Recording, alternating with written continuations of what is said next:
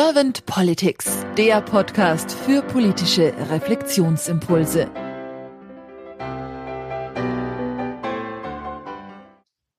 Herzlich willkommen zu einem neuen Podcast von Servant Politics. Mein Name ist Claudia Lutschewitz und ich spreche heute mit Konstanz Hucholowski. Hallo, Frau Hucholowski. Ja, hallo, Frau Lutschewitz. Frau Hucholowski, Sie sind schon lange Zeit politisch interessiert und auch engagiert. Und deswegen freue ich mich sehr auf den Austausch mit Ihnen und auf Ihre Impulse. Und wenn Sie keine Fragen jetzt haben zum Anfang, dann würde ich gleich in Medias Res gehen. Perfekt.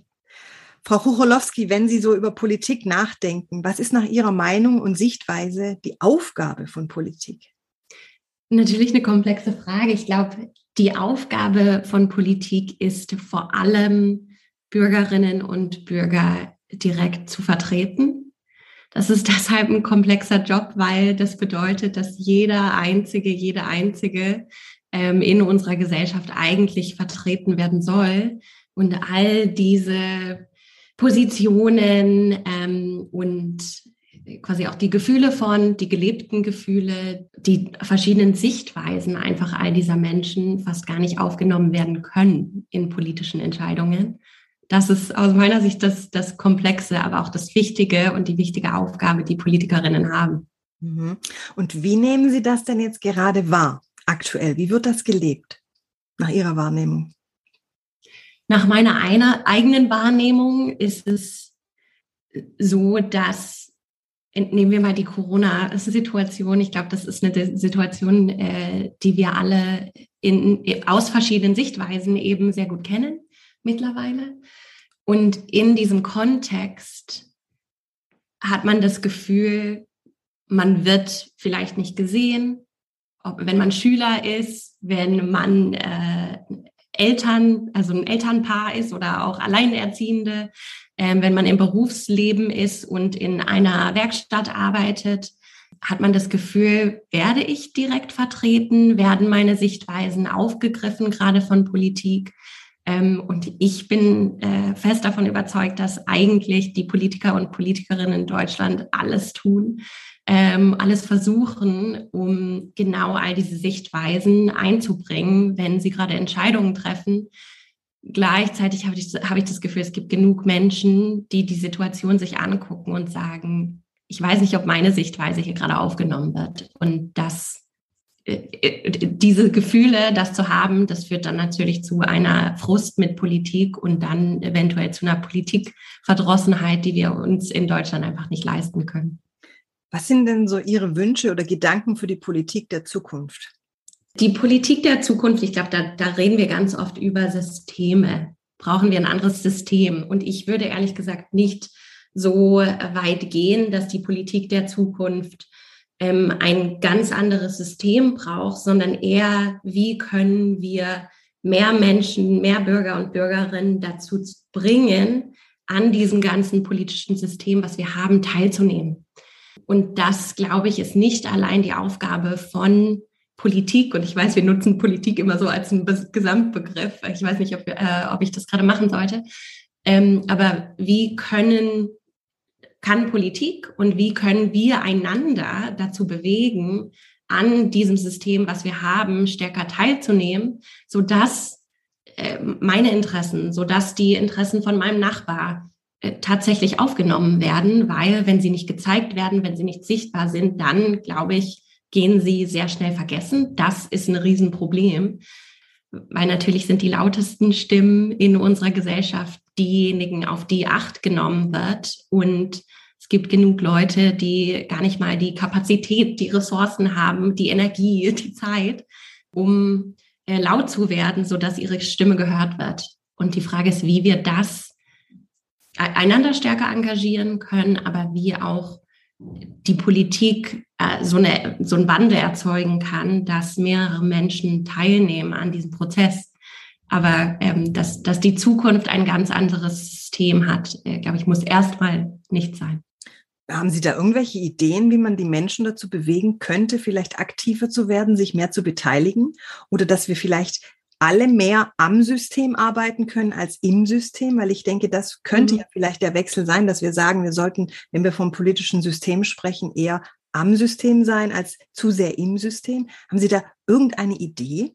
Also ich glaube, ich hatte ja gerade gesagt, dass man äh, die Menschen engagieren sollte, aktiv zu werden. Und ich glaube, das funktioniert nur auf lokalster Ebene sozusagen. Also wenn man echt deutlich macht, so, sie haben hier eine Stimme. Ähm, weil wenn es nur in Anführungszeichen darum geht, zu wählen, ähm, dann ist es einfacher für Menschen in Reaktion auf ihre Wahl zu sagen, ja, ich habe das ja gemacht und es hat sich nichts geändert, ähm, meine Stimme wird immer noch nicht gehört, die wird nicht aufgegriffen. Ähm, aber wenn man äh, lokal partizipiert, dann merkt man ja auch direkt, wie seine Stimme gehört wird. Und die Frage ist, wie, was können wir aufsetzen, ob das lokale Dialoge sind, mehr Town Halls sozusagen, die größer stattfinden als äh, Politikerinnen haben natürlich auch Bürgersprechstunden.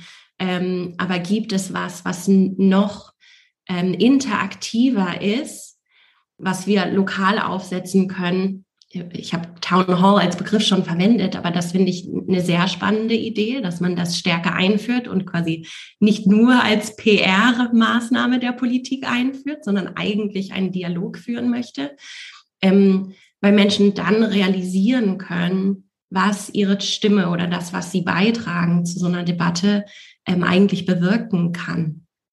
Also, dass sie nicht so, sagen wir mal, ein kleines Licht sind, weil man hört ja häufig so die Stimme, ach, ich kann doch eh nichts bewirken, sondern dass sie dadurch auch den Mut haben und vor allem auch das Erkennen, nein, wir können uns schon mit einbringen, nur wir müssen es denn auch tun. Ja, und ich glaube, die Interaktion mit so einer Maßnahme, ich hoffe zumindest, die würde dazu führen, dass Leute nicht denken, ich kann ja eh nichts bewirken, ich bin nur eine kleine Stimme, weil ich glaube, das ist, das ist falsch zu denken, man bewirkt nichts, sondern man muss, man muss sich echt daran erinnern, man ist eine Stimme aus über 80 Millionen in diesem Land. Und man kann gar nicht mal erwarten, dass eine politische Maßnahme oder eine Entscheidung immer in der Interesse von einem, also die einer Person in, von diesen 80 Millionen getroffen wird. Das geht einfach nicht. Das kann das politische System und das kann eine Gesellschaft gar nicht mal leisten. Und genau diese Komplexität zu verstehen, ich glaube, die, die versteht man einfacher, wenn man irgendeine Interaktion nicht im System, weil das ist äh, ja unrealistisch, aber dann auch mit dem System eben hat. Und das besser zu verstehen, glaube ich, würde, ich, würde auch dazu führen, dass die Politikverdrossenheit oder die, die Frustration einfach mit Politik ein Stück weit abnimmt. Ich will nicht sagen, dass wir nicht alle sehr leicht mit, mit Entscheidungen frustriert sein können, aber man muss auch verstehen, dass in dem Treffen dieser Entscheidungen so viel berücksichtigt werden muss von Politikerinnen, dass es natürlich sehr oft aus, so ausgeht, dass un unsere Position dann nicht die Position ist, die ausgewählt wurde von den Politikerinnen. Wenn wir jetzt mal so ein bisschen in die Glaskugel reinschauen und wir gehen mal davon aus, Sie wären jetzt Bundeskanzlerin geworden und Sie hätten ein ganz tolles Team ja.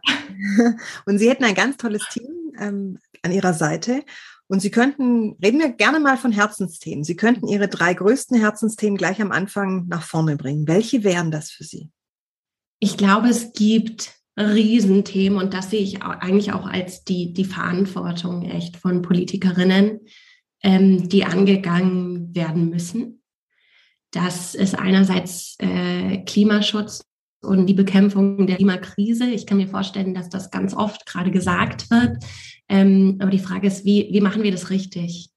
Ähm, und da kommt natürlich die, das, das nächste Thema dann direkt anknüpfen, Gerechtigkeit ist, äh, glaube ich, in Deutschland ein sehr großes Thema, ein sehr großes Problem, eine Herausforderung, die, die äh, dann auch connected ist mit dieser Frage, wie verstehen sich Bürger und Bürgerinnen in der Gesellschaft und wie sie wahrgenommen werden. Weil viele der Maßnahmen, die in der Politik äh, oder von Politik eingeleitet wurden, diese Menschen noch nicht unterstützt ähm, hat. Und da, da gibt es einfach extrem viel Luft nach oben. Und ich glaube, da gibt es auch extreme Interessenskonflikte sozusagen in unserer Gesellschaft. Und da ist es einfach Zeit, dass auf die Interessen geachtet wird, ähm, die weniger Stimme in der Politik haben. Und das sind äh, Geringverdiener, das sind alleinziehende Eltern, das sind Kinder vor allem. Und äh, ja, da äh, würde ich mir echt wünschen, dass mehr Acht auf großen Teil unserer Gesellschaft gesetzt wird und dass die Stimmen, die relativ privilegiert sind, die dann doch eher in äh, dem politischen System sind, äh, da weniger Gehör finden. Mhm. Also leisere Stimmen lauter machen, so habe ich das jetzt so ein bisschen gehört. Mhm. Das, glaube ich, wäre ein wichtiger Weg dorthin, ja. Ja, spannend. Habe ich jetzt irgendeine Frage vergessen, die Ihnen noch auf dem Herzen liegt oder die Sie ganz gerne noch beantworten würden? Ich weiß nicht, ob es eine Frage ist, aber ich habe das Gefühl, in, in dem, was wir gerade besprochen haben, gibt es ja wenige, also ich habe zumindest wenige konkrete Lösungen geliefert. Und ich frage mich selber immer, so was ist der Anfangspunkt? Man hat möglicherweise sehr ähnliche Wünsche, wie sich die Gesellschaft und die Politik verändert. Aber wie starten wir so ein Projekt? Also wie fangen wir echt damit an, mehr Leute partizipativ in die Politik zu bringen, ob das äh, jüngere Menschen in der Politik ist, sind oder mehr Sichtweisen natürlich in der Politik. Und ich bin so ein bisschen zu der Conclusio gekommen, das reicht nicht. Und ich freue mich natürlich, dass äh, das jetzige der jetzige Bundestag, ich glaube, der jüngste und sozusagen der frischeste, sprich die wenigsten Leute, die schon im Bundestag waren, ähm, hat. Das ist extrem toll. Die Frage ist, wie, auch wenn die eine neue Sichtweise haben, wie sie dazu bringen, dass sie all die Interessen, die es in diesem Land gibt, trotzdem vertreten. Und da habe ich das Gefühl, wird einfach eine Diskussion auch helfen darüber, was ist die Verantwortung eines Politikers, einer Politikerinnen, Politikerin, ähm, sobald sie im Parlament sind. Ist das das Vertreten der Partei? Ist das der Vertreten des Wahlkreises, das Vertreten des Wahlkreises? Ist das das Vertreten aller 80 Millionen Bürgerinnen in Deutschland? Und ich, ich hoffe, dass äh, Politikerinnen sich sehr stark selber mit sowas beschäftigen, ähm, weil nur das wird dann auch die Entscheidungen, die ähm, vom Bundestag getroffen werden, verändern. Von Herzen Dank für Ihre Zeit, für Ihre Impulse und Ihre Gedanken. Und jetzt wünsche ich Ihnen noch einen schönen Tag und sage einfach mal bis bald. Bis bald. Danke Ihnen auch.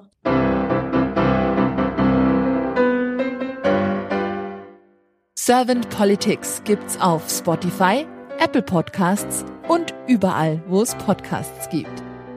Abonniert uns gerne und hinterlasst uns eine Bewertung. Servant Politics, der Podcast für politische Reflexionsimpulse.